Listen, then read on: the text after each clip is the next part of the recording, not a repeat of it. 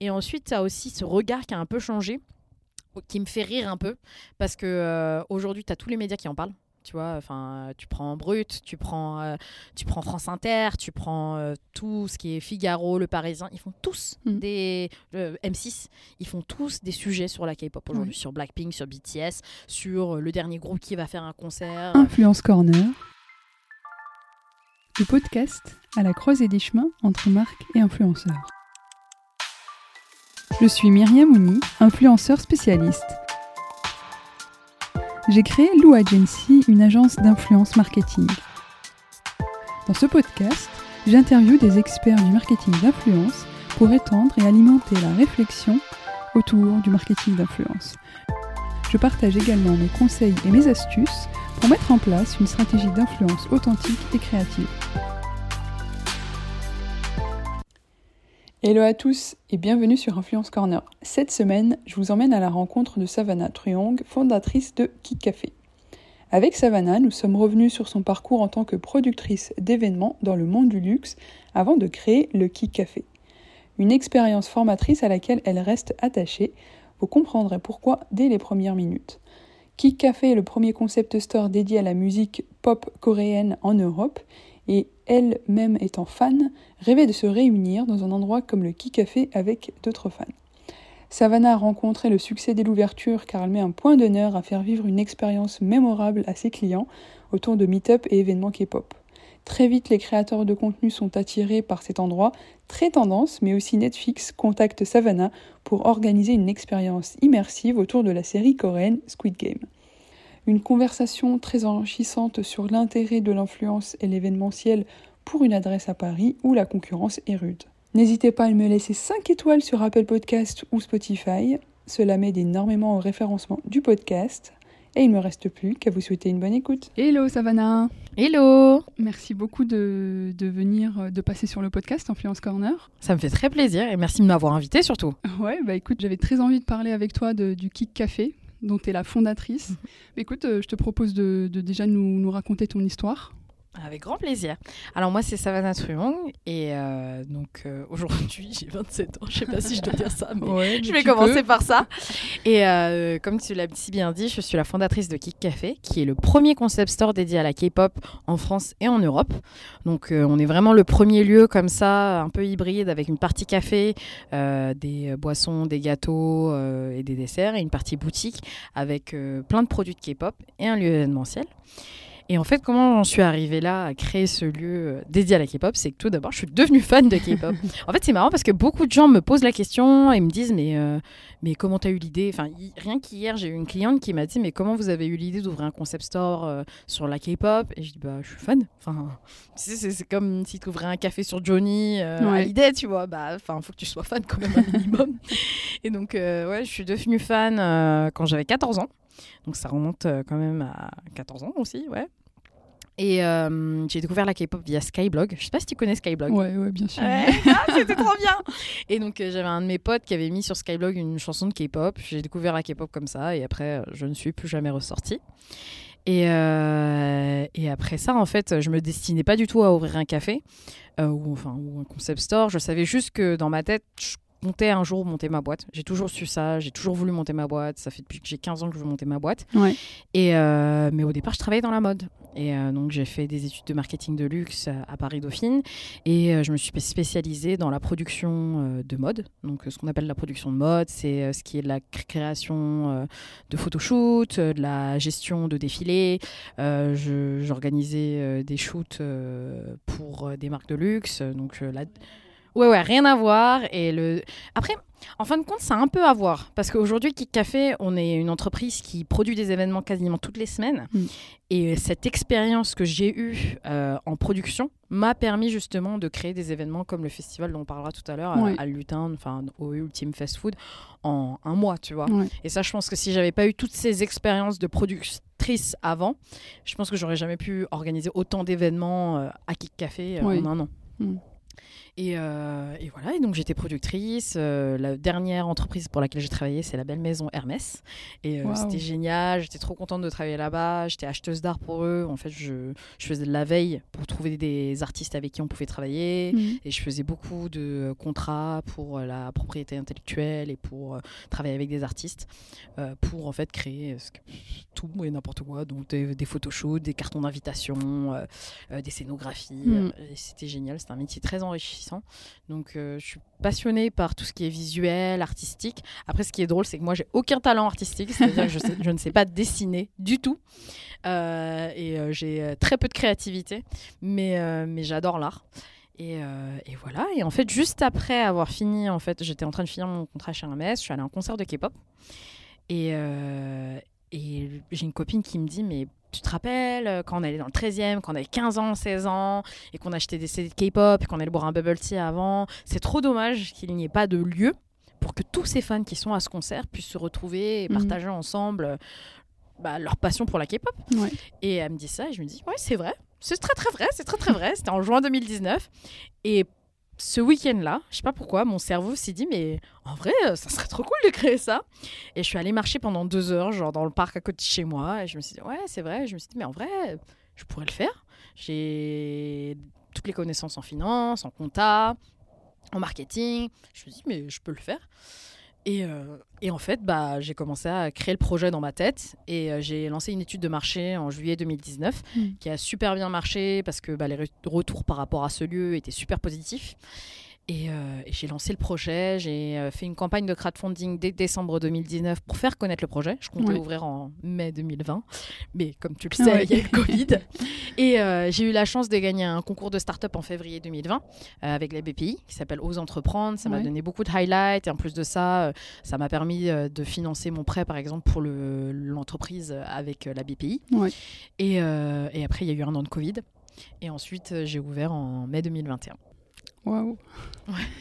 Euh, comment tu as, géré la transition entre euh, bah, ton job de productrice pour euh, Hermès et, du coup ton projet en fait? Ce que tu me disais en off, c'est que tu restes passionné et que parfois tu as envie de reprendre la production artistique dans les maisons de luxe. Ouais, exactement. En vrai, là en ce moment, je suis en train de relire Le Diable s'habille en, en Prada et je me dis, la mode ça me manque trop et tout. Mais d'un autre côté, je me dis, enfin, ça a été dur de faire un certain deuil euh, parce que euh, parce que j'adorais ce milieu-là, j'adorais mon métier. Vraiment, mm. c'était un métier, enfin c'est un métier plein d'adrénaline, un métier stressant. Et euh, mais c'est un métier qui est gratifiant immédiatement, dans le sens où par exemple tu produis un shoot, dans la journée tu te dis bon il faut que j'ai mes quatre photos. Mm et bah, tu vas voir les quatre shots le jour même. Et après, euh, six mois plus tard, tu vas voir euh, le photoshoot que tu as organisé euh, sur toutes, les, toutes les vitrines des maisons de luxe. C'était là, waouh, enfin, j'étais là. Hmm. j'étais là. Je suis à l'origine Exactement. Voilà. Après, c'était à mon échelle. j'ai commencé en tant qu'assistante, tu vois. Mais un des premiers shoots que j'avais fait qui m'avait vraiment marqué, c'était un shoot avec Yves Saint Laurent. Et enfin, Saint Laurent, Paris, pardon. Et il y avait Kate Moss qui était vraiment mon idole quand j'avais 12 ans, 13 ans. Et euh, et, plein d'autres enfin plein d'autres stars finalement. Et six mois après, j'avais vu, tu vois, l'affiche euh, dans les dans tous les grands magasins. J'étais à Singapour, j'avais vu l'affiche et euh, j'avais rien fait. Enfin, j'avais porté des racks et donné des cafés, bien sûr. Mais c'était tellement gratifiant, tu vois. Et je pense que ça me manque un peu. Mais d'un autre côté, je suis tellement fan de K-pop, tu vois. je suis tellement fan de K-pop. Et je pense qu'il n'y a, y a rien au monde qui m'a rendue autant heureuse que la musique pop coréenne. Mm. Que d'un autre côté, j'ai réussi à faire la transition et le deuil assez rapidement. Et aussi, mon métier est très proche parce qu'on organise des événements tout le temps. On a eu bah, le Squid Game Center en, en novembre avec Netflix. On a eu euh, un fan meeting avec euh, le, un groupe de K-pop qui est venu et on a dû tout organiser. On a eu euh, le ministre de la Culture de la Corée du Sud qui est venu aussi. On est en train d'organiser la promotion du nouvel album de Blackpink et de leur concert. Donc il y a plein d'événements super cool qu'on organise qui sont aussi... qui ont autant d'adrénaline que dans mon job précédent. Mais c'est sûr que c'est plus la même industrie finalement. Mm. Par rapport à Blackpink, je sais que un créateur de contenu, Alex Goya, serait ravi d'entendre cette news. Euh, il, est, il, est, vraiment fan de, de Blackpink. C'est un groupe de K-pop. Euh, et, d'ailleurs, je ne sais pas si tu pourras me répondre, mais comment tu définirais un fan de K-pop en fait? Est-ce que c'est juste la musique ou c'est vraiment tout l'univers avec peut-être le côté, le stylisme le... Pour moi, c'est juste de la musique. Parce que quand je le vois, tu vois, par rapport à mes clientes, en fait, il y a tout le monde. Mm. Vraiment, il y a tout le monde. On pourrait croire. Après, ça reste bien sûr des clientes plus féminines. En France, mm. on a la particularité d'avoir 90% des fans de K-pop qui sont des femmes et 10% qui sont des hommes. Alors qu'en Corée du Sud, c'est 55% d'hommes et 45% de femmes. Aux États-Unis, on est sur du 40-60 aussi, tu vois. Mm. Et euh, enfin, 40% d'hommes et 60% de femmes. En France, on a cette particularité euh, que la K-pop, en fait, c'est vraiment un public féminin.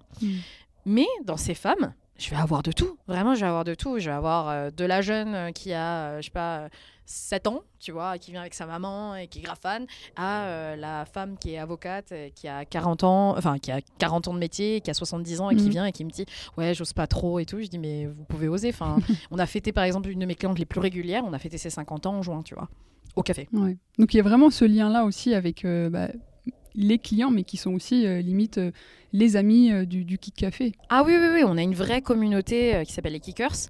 Et, et pour moi, c'est comme une petite famille, tu vois. Mm. Enfin, on vient, ils savent que tous ces gens-là, ils savent qu'ils seront accueillis avec bienveillance, mm. qu'ils seront avec des gens qui sont fans comme eux, qui pourront discuter avec eux, et aussi, surtout, bah, qu'il n'y aura pas de jugement. Mm. Ça crée du lien. Oui, exactement. Et, et j'ai beaucoup de fans, en fait, qui sont plus âgés. La plupart de mes clientes euh, régulières, c'est des personnes qui ont entre 20 ans et, 50 ans, mm. tu vois. Mes clientes vraiment très, très, très régulières. Et, euh, et c'est pour ça que les gens, en fait, se disent Ah oui, ça va être certainement un style de, de personne, tu vois. Euh, moi, pour, pour, citer le Figaro qui avait dit Oui, les fans hystériques de BTS qui ont, sont des préadolescentes. Mais en fait, c'est pas du tout le cas. Et des, la, la, la, démographie des fans en France, c'est principalement 50% du 18-24 ans. Mm. Et après, c'est principalement euh, du 25-35 ans. Mm. Donc, euh, moi, enfin, la raison pour laquelle j'ai voulu créer K-pop is for cool kids, Kick Café, enfin, et nommer en fait mon entreprise K-pop is for cool kids, c'est vraiment pour ça. C'était pour justement changer euh, ce point de vue que les gens avaient sur le fait que la K-pop, un, c'était pour les nuls, deux, c'était pour que des fans hystériques, euh, euh, et, que c'était que des groupies, et trois, justement, donner cette idée que, bah non, la K-pop, c'est pour les gens cool en fait. Et c'est pour ça que ça s'appelle K-pop is for cool kids. Et, et l'idée m'était venue vraiment comme ça, en me disant, mais ah oui, c'est vrai, mais parce qu'en fait, quand j'étais dans le luxe, bah, j'osais pas trop dire que j'étais fan de K-pop mm. parce qu'il y avait vraiment ce jugement. Ce jugement de me dire ah mais t'es fan de ça toi? Je me rappelle d'une de, mes collègues qui m'avait dit ah non mais euh, attends mais moi je vais refaire ta culture euh, musicale euh, je vais te faire écouter du Alain Bachung. Je suis en mode pas bah, cool pour toi. Moi je suis pas fan genre. Enfin chacun ses goûts tu vois. genre c'est pas parce que toi tu penses que ça c'est bien que moi je vais penser que c'est bien. Et et, et en fait je m'étais vraiment dit il faut que je change cette mentalité. C'est enfin personne d'autre que moi va le faire finalement. Moi mm. je suis fan, je pense que je suis assez cool pour représenter ça et, euh, et j'ai plein de gens, notamment une fille avec qui je travaille euh, qui est l'ADA de la boîte, qui s'appelle Victoria. Quand j'ai commencé le projet donc en juin 2019 et qu'elle m'a rejoint juste après, tu vois en juillet 2019 août 2019, elle m'a dit euh, mais toi t'écoutes de la K-pop? Mais je lui disais bah ouais elle me disait, mais moi, je te voyais, enfin, tu sais, elle savait où est-ce que je travaillais et ce que je faisais dans la vie. Elle me dit, moi, je pensais que tu étais beaucoup trop cool pour être, pour être fan de K-pop. Je lui dis, mais moi, je suis autant fan, voire plus fan que toi, tu vois. Et en fait, il s'est avéré que plus j'en parlais autour de moi, plus je découvrais que des gens mm. comme moi étaient fans de K-pop, tu vois. Et, euh, et, et c'est ça qui m'a choqué, c'est que bah non, la K-pop c'est vraiment pour les gens cool. Et tous les gens que j'ai rencontrés par rapport à, à, la K-pop, c'est vraiment, tu sais, les cool kids, tu vois. Mm. Enfin, et c'est ça que je vois, tu vois. C'est tous des gens avec un super look, euh, qui font attention aux détails, qui sont, enfin, et c'est trop cool. Je, suis trop contente que justement il y ait ce sens esthétique dans cet univers-là et que les gens arrivent à le retranscrire dans leur vie. Oui. Tu me disais que toi, tu étais fan depuis, euh, enfin, depuis très jeune, donc à, à 16 ans. Comment tu as vu évoluer la K-pop en France? Euh, alors c'est très drôle parce que euh, quand moi je suis devenue fan, on devait être genre 200, 300 fans en France, tu vois, en 2008. Enfin moi dans mon collège on était 3, 4 à être fans. Et, euh, Et on avait fait des premiers rassemblements avec des fans dans Paris. On était quoi euh, 30, 40, tu vois. Au parc de Sceaux. C'était hyper cool. Et aujourd'hui, c'est une vraie industrie en France. Tu vois, tu as des, ce qu'on appelle des K-pop dance covers. Donc, c'est des groupes Ouais. en fait de danse, des crews de danse. Et il y en a plein. Il y en a plein. Moi, à mon époque, on était 5. Mm. Tu vois, on était 5. Maintenant, tu en as partout en France. Partout. Tu vois, et, euh, et ils ont tous, ils font tous des super productions avec des vidéos, avec euh, avec des vrais caméramans euh, qu'ils postent sur internet. Mm. Enfin, la, la plus récente, tu as un groupe que j'adore qui s'appelle Impact, qui est mon groupe de cover préféré. C'est que des, que des meufs et, et elles ont atteint un million de vues, tu vois, avec leurs vidéos. Nous, à l'époque, on les faisait dans notre garage. Ouais. Et euh, tu filmais avec une caméra, euh, tu sais, enfin, dans des années 2008, tu vois. Donc, c'est pas, c'est- pas du tout la même chose, rien que pour les fans. Et ensuite, tu as aussi ce regard qui a un peu changé, qui me fait rire un peu, parce que euh, aujourd'hui, tu as tous les médias qui en parlent. Tu vois, enfin, tu prends Brut, tu prends, euh, tu prends France Inter, tu prends euh, tout ce qui est Figaro, Le Parisien, ils font tous Mm. des euh, M6, ils font tous des sujets sur la K-pop aujourd'hui, sur Blackpink, sur BTS, sur le dernier groupe qui va faire un concert, et d'une manière beaucoup plus positive. Et euh, t'en as encore qui vont dire oui, le phénomène euh, K-pop, mais les gars, ça fait, enfin, la première télé euh, d'un- d'une star de K-pop, c'était en 2012, Ouais. tu vois.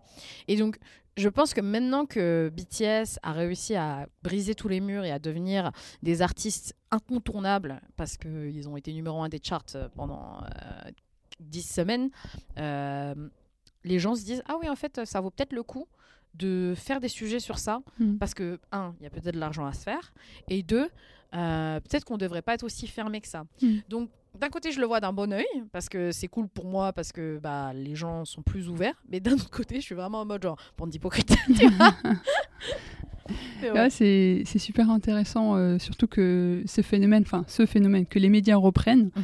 Euh, je sais que Brutix, ils avaient fait carrément un, documentaire avec, Avec justement Alex Goya, bien ouais, sûr. Alex Goya. Euh, et et c'est parti vraiment bah, sur les trois aspects de la K-beauty, la. K-pop et aussi la, euh, la K-food. Ouais.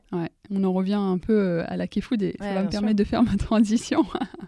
Euh, déjà, j'aimerais bien revenir euh, bah, sur le festival que vous avez fait cet été. Mhm. Comment ça s'est passé et surtout que j'ai l'impression que c'était nécessaire de, de faire un... Enfin, c'est devenu indispensable aujourd'hui qu'il y ait un, un événement un peu qui rassemble comme ça euh, les, les, les fans, mais aussi de, de, d'attirer des nouveaux, en fait, les personnes de...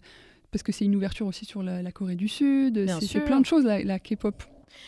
En fait, euh, déjà, c'est parce que je pense le, le pouvoir culturel de la Corée aujourd'hui est très très fort. Mm.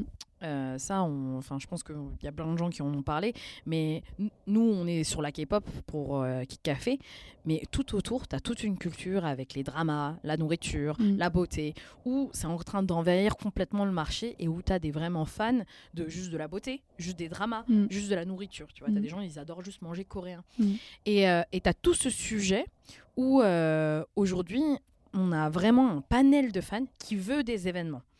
Euh, tu as la Japan Expo pour les fans de Japon, mais aujourd'hui, la Japan Expo, tu vois, sont, la plupart des gens qui étaient fans du Japon, c'est des gens qui sont nés dans les années 80 et qui ont découvert Goldorak et Ouais. tout. Mais aujourd'hui, les jeunes de 2022, ceux qui ont 22 ans, ils veulent que la Corée. Ils veulent aller que en Corée, ils veulent manger coréen, ils veulent consommer coréen, ils regardent des dramas coréens, ils lisent des webtoons coréens. Et il n'y a plus tout cet aspect, tu sais, Japon, Japon, Japon, Japon. C'est Mm. vraiment maintenant, c'est que Corée, que Corée. Et donc moi, de mon côté, j'ai reçu 100 000 DM en me disant Coucou, quand est-ce que vous faites une Corée à Expo? Tu vois, Mais vraiment, franchement, c'était drôle parce que tu as des entreprises qui m'ont demandé quand est-ce que j'allais le faire. Tu as des clients qui m'ont demandé quand est-ce que j'allais faire. Et j'étais là, mais nous, Kik Café, ça fait un an qu'on a ouvert, les amis. Enfin, même Mm. pas, ça faisait que- c'est quand ça faisait, genre, je pense, 5 mois que j'avais Ouais. ouvert, que les gens m'en parlaient déjà, tu vois. Et je leur disais, mais il y a plein d'autres gens qui peuvent le faire, en fait. Enfin, demandez-leur à eux au lieu de me demander à moi. Et t'avais vraiment cette. Moi, j'ai eu vraiment cette impression que les gens attendaient que Café le fasse, tu vois. Mm. Et donc, ça fait un moment qu'on en parlait avec mon équipe euh, et qu'on se disait, bon, on, on nous a demandé de faire un, un événement. On peut le faire, venez, on le fait. Et euh, j'ai eu de la chance. Euh, j'ai déjà travaillé l'année dernière avec euh, donc, le Guide Ultime, Mm. qui est un des plus gros influenceurs foodie en France aujourd'hui. Donc c'est le guide ultime, c'est géré par deux personnes, donc Victor Apchi et Nora Barrault, qui sont des storytellers de dingue et des travailleurs de malades. Et en fait, les deux l'année dernière, on avait fait un événement qui s'appelait Kim Ramen, un événement moitié Japon, moitié Corée. Mm. La partie Corée avait amené énormément de monde, j'avais géré les animations. Euh, et nous, on avait juste un stand. Mais c'était pas nous qui organisions cet événement. On avait juste notre stand et quelques animations. Et, euh, et en fait, euh, le lieu ne pouvait accueillir que 450 personnes. Et il y a eu 3000 personnes qui se sont pointées. Que Soit vous avez genre, fait? Franchement, c'était horrible. C'était euh, la débandade. La, la sécurité pas du, était pas du tout prête à recevoir autant de gens. Enfin, Stade de France euh, remake. non, franchement, c'était compliqué, quoi. Et, euh, et surtout qu'en plus, enfin, Victor, c'est un super, c'est un super communicant. Donc, euh, t'avais vraiment des gens partout de la France qui s'étaient pointés, tu vois. Et, euh, et moi, je lui ai dit, ok, l'année prochaine, si tu veux, on refait un truc. Il y a pas de souci. On prépare dès maintenant. Mais non, non, non, c'était pas ça. Mais je le fais à ma sauce et chacun fait de son côté et, euh, et tu me préviens en avance aussi, surtout. Mm. Et il m'avait dit ok, ok, ok. Et, euh, et là, c'était très drôle. Donc, il m'appelle fin août, il me dit bon, euh, fin, juillet, il me dit bon, bah, euh, j'ai très envie de faire un, festival. On a la cité fertile, on a réussi à décoter lieu. Est-ce que ça te dit de faire tout un village coréen à l'intérieur? Et je lui dis, mais tu me prévois, préviens un mois à l'avance et il y a 20 stands. Et il me dit, bah, un mois à l'avance, c'est déjà bien. tu sais, d'habitude, c'est une semaine à l'avance. Je lui dis, ouais, ok, d'accord, il n'y a pas de souci, Victor. Et j'ai de la chance d'avoir engagé un alternant donc euh, spécialisé en B2B et événementiel. Donc vraiment, il est dédié qu'à ça. Parce que moi, avant, ça me prenait 80-90% de mon temps euh, dans la gestion du café, ce qui est dur pour une entreprise où bah, tu es censé faire de la finance, Ouais. de la stratégie, de la gestion, tu vois. Et, euh, et donc j'ai engagé quelqu'un pour justement me décharger de Ouais. toutes ces tâches-là. Et, et donc il s'appelle Mathis. Et Mathis a fait un travail de chef et, et il a organisé tout le village coréen avec les animations, donc un concours de danse, plus le lendemain, euh, enfin des activités autour de la K-pop. Et ça a été un énorme succès. Euh, Pendant les deux jours, on a eu 1500 personnes. Euh, donc ouais, 4000 personnes quasiment tous les jours, alors que, enfin, c'est, on avait prévu au début qu'il y aurait peut-être 500 personnes par jour, tu vois. Mais ça va, la, la capacité de l'espace Oui. Prêtait. Et en plus, euh, la Cité Fertile ont énormément l'habitude de gérer de la sécurité Mm. et de gérer la foule. Donc c'était super bien. On a été, euh, beaucoup de clients nous ont dit merci pour cette organisation, merci pour les stands, merci pour les animations. Parce qu'un truc qu'on a fait en fait, c'est qu'on a demandé à tous les stands de prévoir des animations. Il n'y avait pas un stand qui n'avait pas une petite animation. Mais on parle de trucs du genre un baccalauréat ou, Mm. ou juste de la customisation de pins. Mais en fait, moi, quand j'organise un événement, c'est ça que je recherche, c'est l'expérience, l'activité.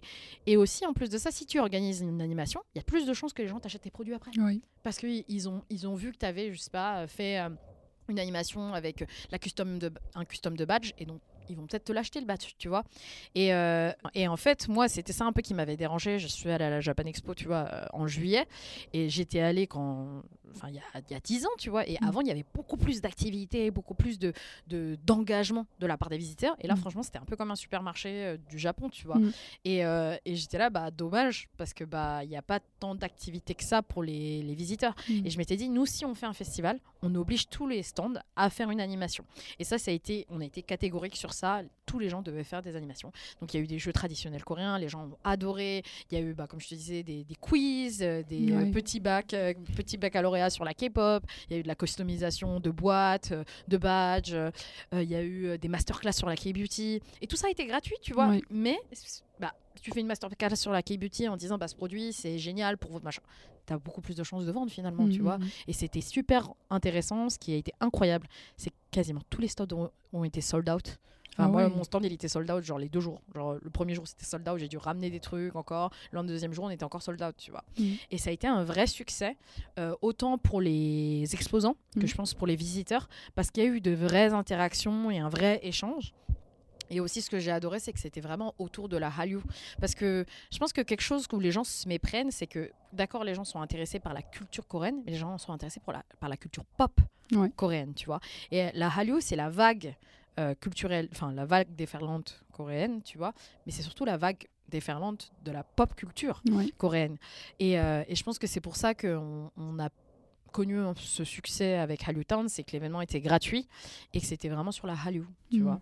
Euh, on n'a pas fait, on n'a pas fait, tu vois, de démonstration, sur, par exemple, de taekwondo Ouais. ou euh, de nœuds traditionnels coréens. Pourquoi? Parce que bah, déjà, moi, je trouve que c'est pas ma place, tu vois. Ouais. Enfin, moi, je suis fan de K-pop et, et de culture pop coréenne, mais je suis pas coréenne, tu vois. Donc, ça- ça n'avait pas trop d'intérêt pour moi de promouvoir de cette façon la culture pop coréenne. Oui, c'était pas une office de Ouais, tourisme en fait. exactement. Non, mais c'est exactement ça. C'est exactement ça.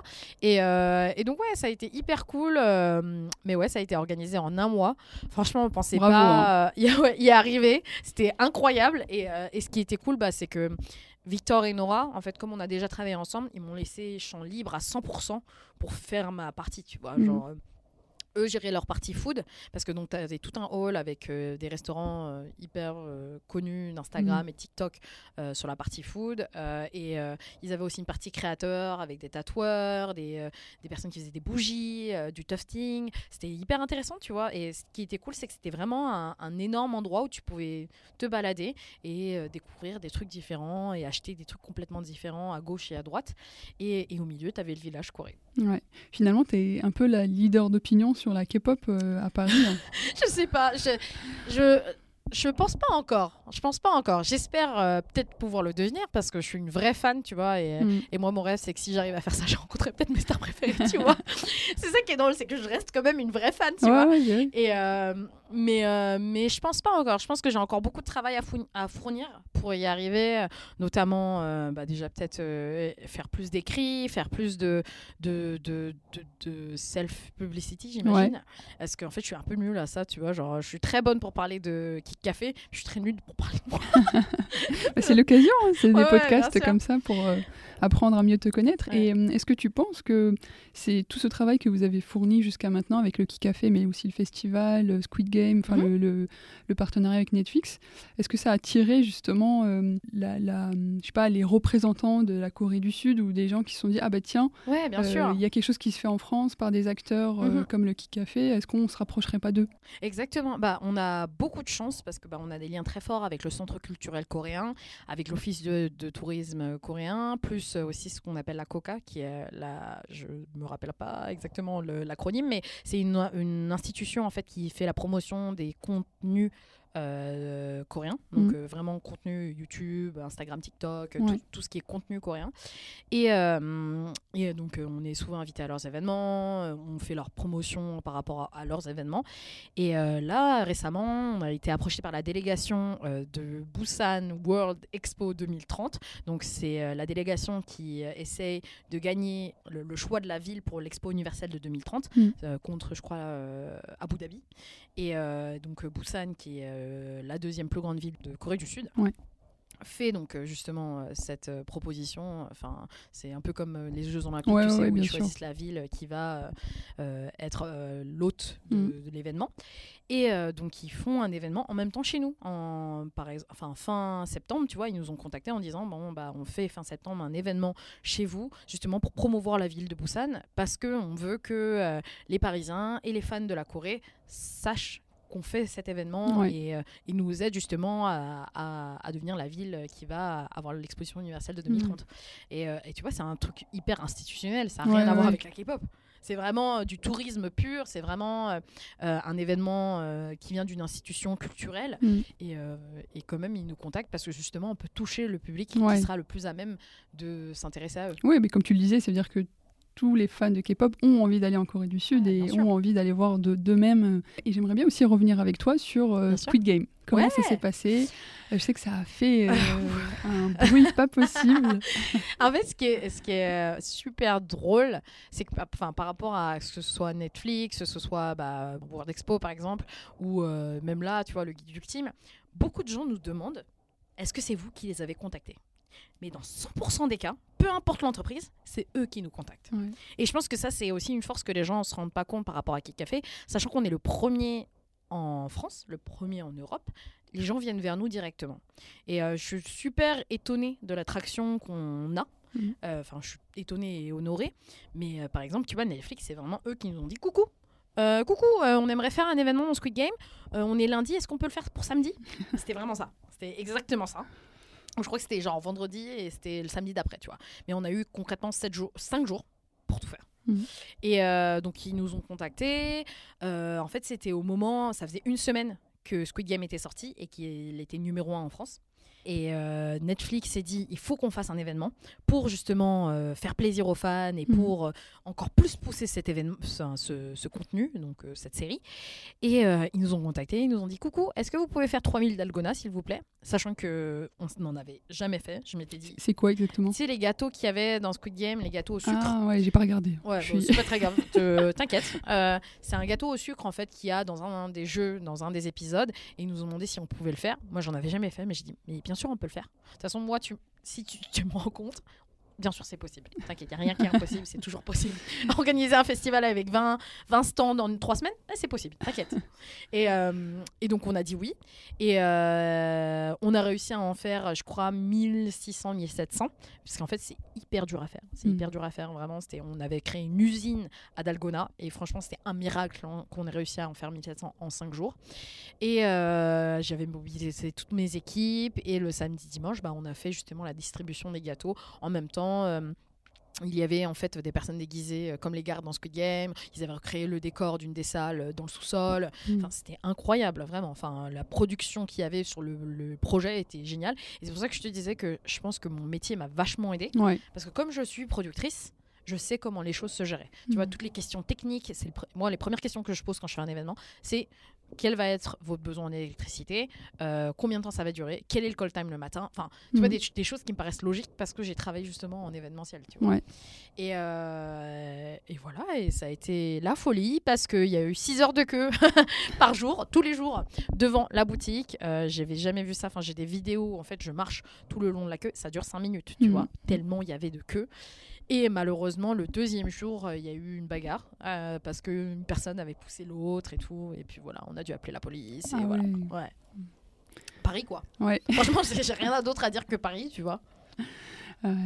Et, euh, et c'était quoi le concept du coup que vous avez créé à l'intérieur? C'est une espèce de, de jeu euh, Ouais, en fait, les gens devaient rentrer euh, dans le café et il y avait donc tout le café qui a été décoré à 100% euh, avec Ouais. des éléments de c'est- Game. c'est super beau. Enfin, Exactement. pour avoir vu quelques extraits de la série, enfin, le, le- le- toute la scénographie, je sais pas si on appelle ça comme ça, Oui, euh, la, construction de tout, Les décors. des décors, etc. C'était. euh, Mais regarde la série hein, si tu peux. hein. Franchement, bah, en fait, j'ai regardé le premier épisode et je me suis endormie. Ah. Ok, d'accord. et donc du coup, j'ai pas retenté. Bah, retente. Après, ça, ça reste une expérience visuelle Ouais. et, euh, et même mentale. Franchement, enfin, la série, elle, elle est vraiment pas mal. Ouais, il y a des messages Ouais, derrière, tu vois. C'est pas un message ouais, très ouais. fort derrière et c'est assez bien fait vraiment et en fait euh, bah, euh, la, la salle en fait où ils passent d'une salle à l'autre c'est des genres d'escaliers Mm. et, euh, et notre café ressemble un peu à cette salle Mm. donc ils avaient décoré la salle en fonction de cette antichambre et dans le sous-sol ils avaient vraiment recréé euh, la le décor de l'épreuve 2, en fait, à une deuxième épreuve.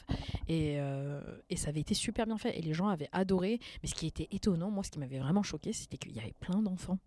Il y avait plein de parents qui avaient amené leurs gosses. Ouais. J'étais en mode, mais pourquoi? Enfin, et j'espère que les enfants n'ont pas vu la série, tu vois. C'est un truc euh, hyper trash. euh. Ouais.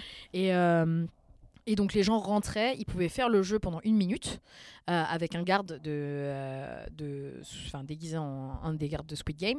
Et euh, s'ils arrivaient à faire le jeu, en fait, à réussir le jeu, on leur donnait un mois de Netflix gratuit. Mhm. Et donc hyper rentable. Ouais, non mais en plus, enfin, on retrouve ce que tu disais tout à l'heure, l'expérience de rendre le visiteur acteur. ouais, Et, exactement. et je pense que ça, c'est quelque chose qui qu'on a de plus en plus en tout cas. Mais je pense qu'aujourd'hui, en marketing, tu es obligé de faire ça. Ouais. Tu es obligé de rendre ton, ton visiteur ou ton, ton abonné Mhm. acteur de ton changement. Par exemple, nous, hier, enfin, un truc euh, très basique, euh, on a. En fait, on fait plein d'événements, donc euh, Mhm. pour les anniversaires des des membres de groupes de Mhm. K-pop ou pour les anniversaires des groupes. Donc c'est très spécifique à la culture K-pop, euh, je vais pas rentrer dans les détails. Et en fait, on a fait l'anniversaire d'un des membres de BTS hier et avant-hier. Euh, C'était euh, complet. C'était génial, j'étais très contente. Sauf qu'on a un autre anniversaire d'un des no- autres membres de BTS le 12. Ouais. Mais moi, j'ai pas de place dans mon calendrier. et j'ai reçu plein de messages en DM, Insta et en face où les gens me disaient Mais, mais vous faites pas l'anniversaire de RM, qui est le rappeur et le Ouais. leader du groupe de BTS Et je sais Bah non, on n'a pas de place. Enfin, je peux pas, j'ai pas de temps. Mm. Ou sinon, on fait à la fin du mois. Les gens étaient là, oui, s'il vous plaît, faites l'anniversaire de RM. Enfin, vraiment, on a reçu au moins allez, 20, 30 DM. Et moi, en face, on m'a posé la question 5-6 fois euh, pendant tout l'événement ce week-end. Et j'ai dit à Mélanie, mais comment est-ce qu'on peut faire pour changer tout cet engagement en engagement qui sera intéressant quand même? Et, euh, et je lui dis, mais tu sais quoi? On va dire aux gens, ok, vous voulez l'anniversaire de RM, on va le faire, mais vous nous mettez 5 étoiles sur Google Maps. et et c'est drôle parce que j'ai des clientes qui m'ont dit, ah, tu nous menaces comme ça. Dit, en vrai, c'est pour la bonne cause. Genre, vous êtes là, euh, super fervente pour votre événement. Le minimum, c'est que moi, quand même, je gagne un 5 étoiles sur Google Maps. Quoi. Ouais. Et c'est vrai, les gens l'ont fait. quoi. J'ai Ouais. eu, enfin, en une heure, 10 avis, 5 étoiles. Enfin, c'est rien. En vrai, c'est rien. Et Mm. les gens sont juste acteurs, tu vois, de. D'avoir juste mis 5 étoiles sur Google Maps. Pour moi, ça me rend super heureuse parce que bah, mon rating, il monte euh, sur Google Maps. Et pour eux, bah, ils se disent Ah, bah, trop bien, si je fais ça, je vais avoir mon événement. Je vais faire la même chose pour le podcast. 5 étoiles sur iTunes, s'il vous plaît. Non, mais c'est vrai. En vrai, why not Tu vois? Ouais. Est-ce que vous voulez cet épisode? Tu veux que je sorte cet épisode? Ok, donne-moi 5 étoiles sur iTunes. Mais t'en as qui le font. T'avais Ouais. beaucoup de gens qui le font en mode genre mettez un like euh, ou mettez un commentaire si vous voulez ça, tu vois. Et je me suis dit, mais nous, on le fait jamais. Et en fin de compte, les gens sont vraiment là à, à nous demander les Mhm. événements, tu vois. Mhm. Et chaque événement prend énormément de temps à organiser parce que bah j'ai quand même enfin ça c'est- je ne l'ai pas raconté mais on est quand même 7 8 sur le projet Ouais. euh, dont enfin ouais 7 personnes à temps plein, tu vois. Euh, J'ai trois personnes au café, j'ai deux personnes euh, euh, enfin au marketing, euh, marketing digital, j'ai une, une DA, j'ai euh, une personne qui travaille en logistique et la personne en événementiel, plus moi, tu vois. Mhm. Et, euh, et on est tous impliqués quand on fait un événement. Parce que quand on fait un événement, que ce soit, bah, par exemple, si je te reprends l'anniversaire de Jungkook ce week-end, donc tu as la personne qui fait la com qui doit demander à la personne qui fait les visuels de faire tous les visuels, les photocards. Tu as les personnes qui gèrent les événements qui doivent s'assurer que la personne, enfin souvent on travaille avec ce qu'on appelle des fanbases, c'est des comptes Twitter, Mhm. Euh, qui s'assurent que la fanbase fasse des activités, à quelle heure ils font les activités, quand est-ce qu'elles arrivent aussi pour nous aider pour faire la déco. Ensuite, tu as la partie café qui doit gérer toute la création d'un menu, parce Mhm. qu'on crée un menu chaque semaine, ou enfin chaque, tous les deux jours Ah pour chaque anniversaire. Euh, là, pour Jungkook, c'était un muffin au cassis avec une limonade à la mûre et au thé bleu. Et toutes les semaines, je change de menu. Tu vois. Et après, tu as la responsable du café qui doit aller faire les courses pour être sûr qu'il Il y a assez de. y, a, bah, il y a de la mûre pour faire euh, le- le- la limonade à la mûre. Tu vois Mhm. et, euh, et donc, en fait, on est tous impliqués quand on fait un événement. Mais quand tu as des événements tous les trois jours, c'est beaucoup de travail finalement. Ouais. Mm. Mm. Non, mais euh, ça, c'est intéressant ce que tu dis aussi parce que pour un. Alors, je sais pas si dans la catégorie café-restaurant, mais euh, d'avoir deux personnes déjà dédiées au marketing, j'imagine pour. Euh, Déjà que tu as une communauté très engagée, Mhm. tu as une page euh, Insta qui a 15 000 euh, 17 000 abonnés. 17 000 abonnés, ouais. Euh, c'est quand même, euh, je trouve, pour. euh, Enfin, ça fait combien? Ça fait un an, deux- Un an, un ouais. an euh, que, que vous existez. C'est, pour tout le travail qui a été fourni, c'est, assez ouf. Ouais, après, j'en suis très fière, je suis trop heureuse. Bah, la personne qui gère les euh, réseaux sociaux s'appelle Mélanie, c'est la Mhm. responsable marketing, elle, elle gère tout. Euh, TikTok, Instagram, Twitter, euh, franchement, elle est incroyable. Moi, je ferais jamais mieux qu'elle. Enfin, elle prend des vidéos et des photos qui sont incroyables. Et, euh, et d'ailleurs, on va sortir un livre de recettes Mhm. le 2 novembre euh, chez Hachette. Et, Bravo. euh, et c'est Mélanie qui a pris toutes les photos des recettes. Et les photos sont magnifiques, vraiment magnifiques. Mm. Et, et on explique toutes les recettes qu'on a faites pour chaque menu spéciaux et pour les menus qu'on a fait précédemment. Et pour revenir à ça, donc pour les réseaux sociaux, ce qui est intéressant, c'est que la raison pour laquelle j'ai autant poussé ça, c'est que pour moi, aujourd'hui, si tu as un lieu, tu peux pas exister sans réseaux sociaux. Mm.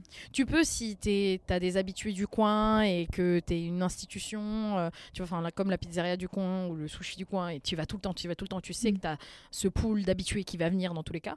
Mais aujourd'hui, dans Paris, la concurrence, elle est tellement forte, tu as tellement de concepts, tellement de cafés, tellement Mm. de, de bars, de restaurants, que si tu te démarques pas, et si t'es pas un lieu Instagrammable, si t'es pas un lieu qui est désiré en fin de compte, Mm. euh, ça marche pas, tu vois. Et d'ailleurs, même les toilettes du Kik Café sont Instagrammables. Ouais, grave, mais oui, t'étais venu pour prendre une photo, bien sûr. Eh, pour moi, ça c'était le plus important. C'était le plus important. C'est ça, c'est ce qui est drôle, c'est que Mais tu sais que t'es- pas la première personne à me l'avoir dit. Euh, Il y a d'autres endroits à Paris Mais où euh, les gens vont dans les toilettes pour prendre une photo. Et maintenant, de plus en plus, bah, il y a des toilettes euh, hyper stylées. euh, Mais moi, il y a des gens qui restent juste pour faire des TikTok. Euh, j'étais à- J'habitais à Londres, en fait, euh, en 2017. Et à Londres, les concepts sont super finis. Donc, tous les bars où tu vas, tous les restos où tu vas, les toilettes sont incroyables. Mm. Euh, je me rappelle d'un restaurant, je, je pourrais plus. Je, je crois que c'était. euh, je me rappelle plus du nom, d'accord, mais euh, c'était un restaurant euh, à Londres, dans le centre de Londres, et les toilettes, en fait, c'était que des murs avec des photos de hentai, tu vois. Mm. Et C'était un restaurant euh, japonais, et euh, le, le restaurant était hyper classe, intimiste, et quand tu rentrais dans les toilettes, c'était hyper pop culture, avec euh, tous les murs, enfin, avec des hentai, tu vois. Ouais. Et je me rappelais, je me suis dit, Ah, c'est trop stylé, tu vois. C'est trop marrant de voir ça dans les toilettes et qu'ils aient eu l'idée de, de faire une, un côté complètement décalé dans les toilettes. Et dans les toilettes, c'est un truc que tu peux faire. Enfin, tu peux faire ce que tu veux dans tes toilettes en fait. Mhm. Parce que les gens, ils restent quelques secondes et ça, c'est sympa, c'est marrant. Ouais. Et en Corée du Sud, les toilettes, pareil. Tous les bars ou les restaurants un peu stylés où tu vas, les toilettes sont magnifiques, vraiment. Mm. Donc ouais, c'était hyper important pour nous d'avoir un lieu instagrammable parce que aujourd'hui, je pense que quand tu ouvres un nouveau concept, vu la concurrence qu'il y a, c'est important d'avoir ça. Et euh, ton premier voyage euh, à- en Corée, comment il s'est passé? Alors c'était en 2013, donc euh, ça remonte à longtemps, il y a presque 10 ans, c'est horrible. sais, je me rends compte des fois quand je dis ce genre de truc, genre je suis vieille, tu vois. Et euh, ouais, c'était en 2013, euh, j'avais euh, 18 ans. Et euh, j'avais eu la chance en fait de partir en voyage pendant deux mois euh, toute seule. Trop bien. Euh, Deux mois ouais, en Asie. Donc j'avais fait plein de pays, le Vietnam, le Laos, la Chine, la Corée du Sud. Et je suis allée un mois en Corée du Sud toute seule. Vraiment toute seule, parce que j'avais trop envie de vivre mon expérience à moi-même. Donc, tu vois, faire des musées, visiter, tu vois, les villages traditionnels, les choses Mhm. comme ça, toute seule. Et j'avais plein de potes là-bas. Et, et en fait, j'ai passé aussi mon mois à aller voir en, en live mon groupe préféré. Genre euh, vraiment, et c'était incroyable. C'était incroyable parce que bah, à l'époque, il n'y avait pas beaucoup d'étrangères. Mm. Euh, J'étais vraiment, enfin, on était trois françaises, je pense, et tout le reste, c'était des japonais des, ou des coréennes. Et donc, en fait, souvent, ils nous remarquaient parce que bah, moi, j'étais avec euh, deux grandes filles noires, tu vois, et euh, moi, hyper foncée, hyper bronzée. Et donc, ils nous faisaient coucou tout le temps parce que bah, ça- tu, tu stand out, tu vois. Et c'était incroyable. Vraiment, euh, c'était un super souvenir parce que aussi, j'avais ces attentes de la Corée où j'avais regardé depuis 4, ans, en fin de compte, quand je suis ici en 2013, des dramas. Mhm. Et c'était exactement comme ça. C'était exactement comme ça. Tout était si facile. C'est un pays, du- c'est un pays de service en fait. Ouais. Là-bas, euh, tu vois, un truc tout con, mais qui me marque moi, mais euh, qui me marque et qui me marquera à vie. Quand tu arrives dans le pays, tu vois, et que tu achètes une carte SIM, la carte SIM, ils te la mettent dans ton portable. D'accord Ils te la mettent dans ton portable et euh, ils font tout pour toi et tout. Ils te rendent le portable comme ça. En Tunisie, c'est pareil d'ailleurs. Ouais. En France, tu vas dans un relais, t'achètes ta carte SIM et ils te disent Démerde-toi. Vraiment. Non, mais c'est incroyable, tu vois. On est, je crois, un des seuls pays où tu achètes une carte SIM et ils te le font pas. Mais c'est pas incroyable. Ouais. C'est incroyable ce truc, tu vois. et, et je me dis, putain, les pauvres, tu vois, les pauvres touristes ils arrivent en France et clairement, on n'est pas du tout un pays de service. C'est horrible. Ouais. Tu vois, et là-bas, c'est un pays de service. Tout est hyper simple. Les transports, c'est simple. Les taxis, c'est simple. Tout est simple. Mm. Même si tu parles. Enfin, je parlais coréen à l'époque. Enfin, je parle toujours coréen, je dis ça, mais je parle toujours coréen. Mais euh, ça faisait un an que j'apprenais le coréen et que j'avais fait. donc euh, Parce que j'ai fait des études de coréen en même temps que mes études de business. Waouh. Ouais, j'ai fait deux diplômes en même temps. Ouais, j'étais trop déter. J'étais Mais beaucoup trop je déter. comprends pourquoi tu fais plein de choses à la fois, que tu es hyper euh, speed, etc. C'est que c'est dans ton ADN en fait. Ah ouais, ouais, ouais. ouais. J'ai toujours fait 20 trucs en même temps. Vraiment. Genre, j'ai toujours fait entre 20 trucs en même temps. Et pour moi, de toute façon, enfin, et ça, je pense que c'est ma culture aussi, mais mes parents Mhm. m'ont toujours dit il faut que tu travailles. Tu vois, enfin, faut que tu travailles un max. T'arriveras jamais où tu veux aller sans travailler. Ouais. Aujourd'hui, il y a que le travail qui paye, tu vois. Mm. Et même, je pense que tu as dû le remarquer dans ton podcast en parlant Mhm. avec des influenceurs. Beaucoup de gens pensent que, tu sais, l'influence, c'est simple. En mode, ju- juste tu fais deux, trois vidéos et tout et Ouais. tout. Mais pour avoir parlé avec plein ouais. d'influenceurs, mais ils travaillent, mais tellement. Mm. Tu vois, enfin, j'étais avec une influenceuse qui s'appelle Solo Nocturne, qui est euh, une TikTokeuse et YouTubeuse, avec qui je m'entends super bien.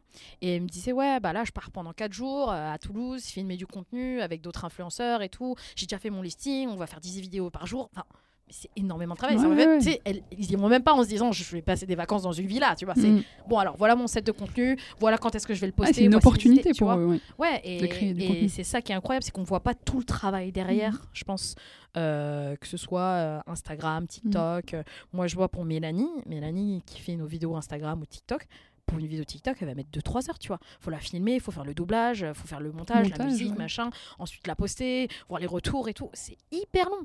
Tout ça, c'est hyper long. Les gens se rendent pas compte à quel point c'est dur de créer du contenu, en Mhm. fait. Oui, mais et, et je, je- je te rejoins là-dessus et c'est pour ça aussi que je pense que en tant qu'agence, c'est bien de faire euh, l'intermédiaire parce qu'on comprend à la fois le Mm. métier de créateur de contenu, mais aussi les enjeux pour la marque et de créer un peu des ponts et, euh, et de temporiser certaines fois et de pacifier un peu les relations. Ouais, bien sûr. Parce que tu sais, l'agence, ils vont dire alors, euh, moi, je veux ça, ça, ça, ça, ça, ça. Mais pourquoi ils m'ont sorti que ça? Mm. Enfin, mais en fait, oui, mais c'était déjà très dur de tourner juste la Ouais, vidéo, ouais, les amis. ouais, de, de faire des projets réalisables qui sont en phase avec, exactement. Avec, euh, bah, le, hum, avec la ligne éditoriale du créateur de contenu, d'intégrer euh, le brief dans son contenu, Mm, etc. Ça, demande beaucoup d'échanges, beaucoup d'humains. Euh, c'est ouais, je te rejoins totalement. Ouais, exactement. Et ce qui est dommage, c'est que les gens voient juste, tu sais, une petite vidéo de 20 secondes bah oui. et se disent bah, il a dû faire allez, 5 minutes pour le faire. Ouais. Mais non, pas du tout. Tu vois. Ouais. Mais c'est pour ça aussi que je reçois des, des créateurs de contenu sur le podcast, c'est que je veux que tout le monde sache que c'est un vrai métier et que derrière euh, ça Mhm. implique euh, plein d'enjeux, même de, de santé mentale, de, de- de c'est un métier qui est très très prenant.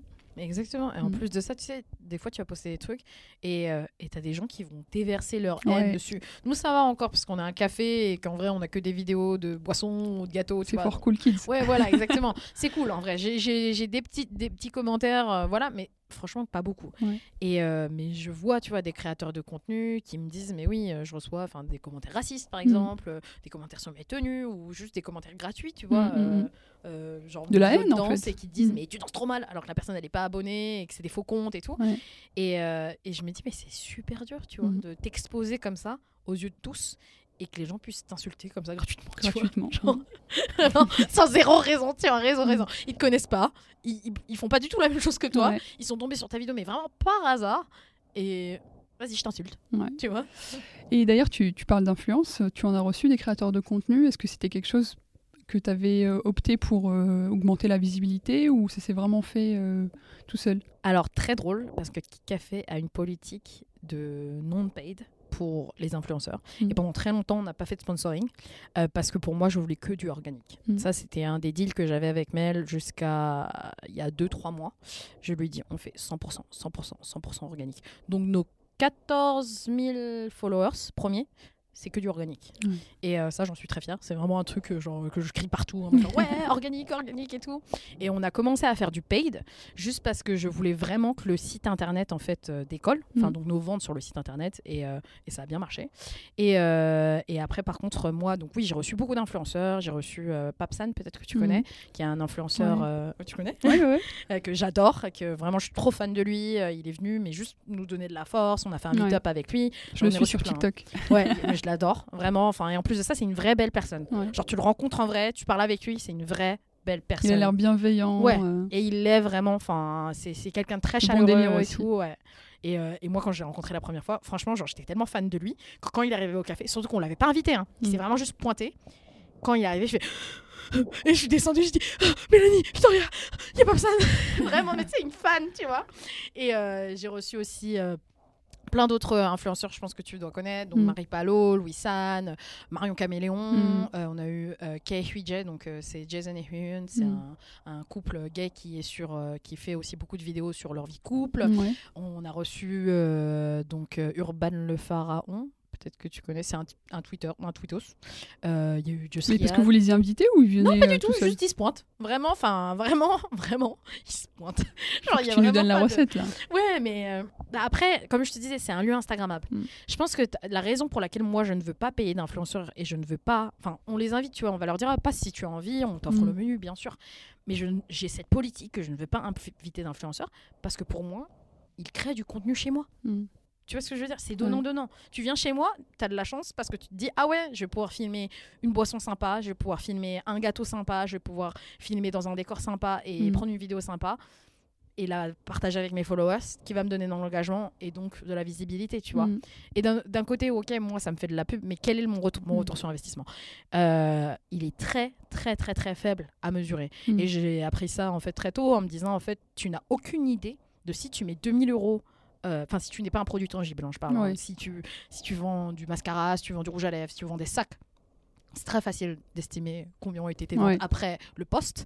Mais moi, je suis un café, tu vois. Que- Quelle est la probabilité quelle est, Comment je peux calculer que le poste de un tel a fait que ça m'a rapporté euh, autant de clients, Mm. tu vois Et aussi, d'un autre côté, euh, je pense que l'attraction de Kik Café, n'a rien à voir avec les influenceurs parce que les gens viennent pas parce que l'influenceur est passé les gens ils viennent parce que c'est l'anniversaire de Jungkook Mm. ils viennent parce que c'est l'anniversaire de IU ouais, tu vois c'est différent. ouais. Ouais, voilà, exactement. Moi, enfin, j'ai pas d'intérêt en fin de compte à travailler avec des influenceurs. Je parle pour faire du paid, hein, Mm. euh, pour faire de la sponsor ou faire des événements euh, particuliers, parce que bah, je suis pas sûre que ça va me rapporter quelque chose en Mm. fait, tu vois. Mais par contre, je suis ravie d'organiser des meet-up gratuits avec les influenceurs. Euh, Je l'ai fait pour Papsan, je l'ai fait pour Louis San, je l'ai fait avec euh, Soleil Nocturne euh, bah, il y a trois jours. Ouais. Je l'ai fait avec un YouTuber euh, qui est internationalement connu, qui s'appelle Gotet, qui est le plus gros YouTuber euh, de K-pop. Le mec a 2 millions de followers et, et il a plein de vidéos avec des, des stars de K-pop. Et, et ça me fait super plaisir d'organiser ça, ces Mhm. événements gratuits, tu vois. Nous, on ne fait pas payer pour la location du lieu et, et on fait ça juste vraiment pour que les fans rencontrent leurs créateurs de contenu. Et, euh, et ça me fait plaisir, tu vois. Ouais. Mais d'un autre côté, bah. Ça reste dans l'ADN en fait, faire Ouais, des voilà. meet-up, euh, faire- Ouais, voilà, que, exactement. que des gens passionnés se rencontrent. euh, Exactement. Je veux qu'en fait, on soit la plateforme qui permette aux fans de vivre leur passion. C'est Mhm. ça, en fait, ma, ma mission, tu vois, c'est euh, la mission de l'entreprise. Depuis le premier jour où je l'ai créée, c'était vraiment Kick Café est le lieu où les fans se rencontrent et partagent leur passion pour la K-pop. C'est Mhm. vraiment la mission de l'entreprise, tu vois. Et donc, pour moi, ça a du sens de faire ce genre d'événement, de pas faire payer les influenceurs. Et ça me fait plaisir. Mais après, comme je te disais, faire des partenariats ou enfin paid ou quoi que ce soit, Mhm. je pense que ça c'est pas trop dans l'ADN ni ça n'a pas beaucoup d'intérêt en fait pour mon café. Mhm. Ouais.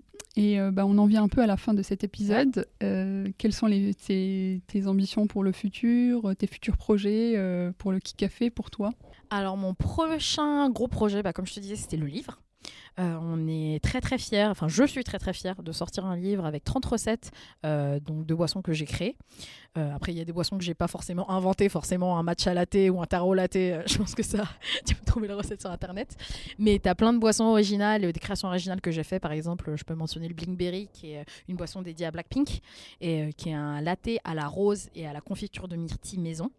Euh, donc ça c'est vraiment un truc euh, que j'ai inventé. Euh, et en fait donc le livre ça va être vraiment un design book avec donc 30 recettes et les 30 groupes qui ont inspiré chaque recette.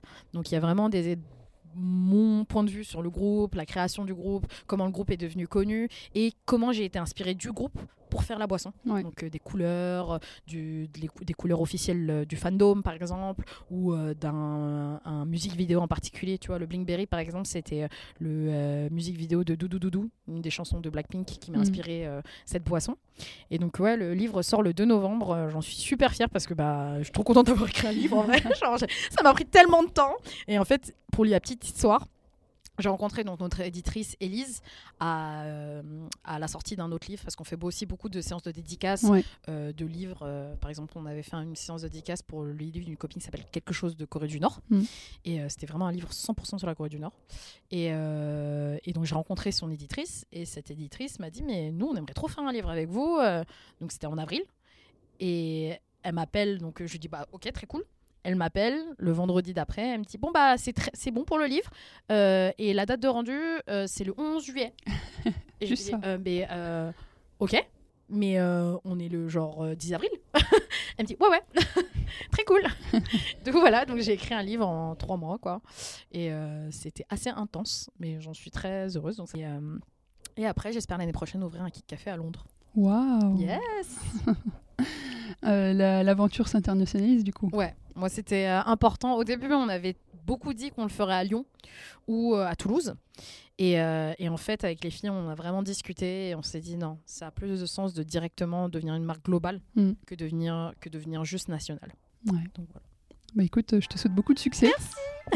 Et euh, bah, je te dis à bientôt, Merci en tout cas pour m'avoir invité et pour tout ce avec temps. grand plaisir. Vraiment, merci Ouais. beaucoup. On va passer un bon moment. Vous êtes arrivés à la fin de cet épisode. J'espère que vous avez appris plein de choses et que cela pourra vous aider dans la quête de votre stratégie. Vous êtes chaque jour un peu plus nombreux et nombreuses au sein de la communauté du podcast. C'est pourquoi on a décidé de sceller notre lien et d'aller plus loin en lançant officiellement en janvier la newsletter du podcast.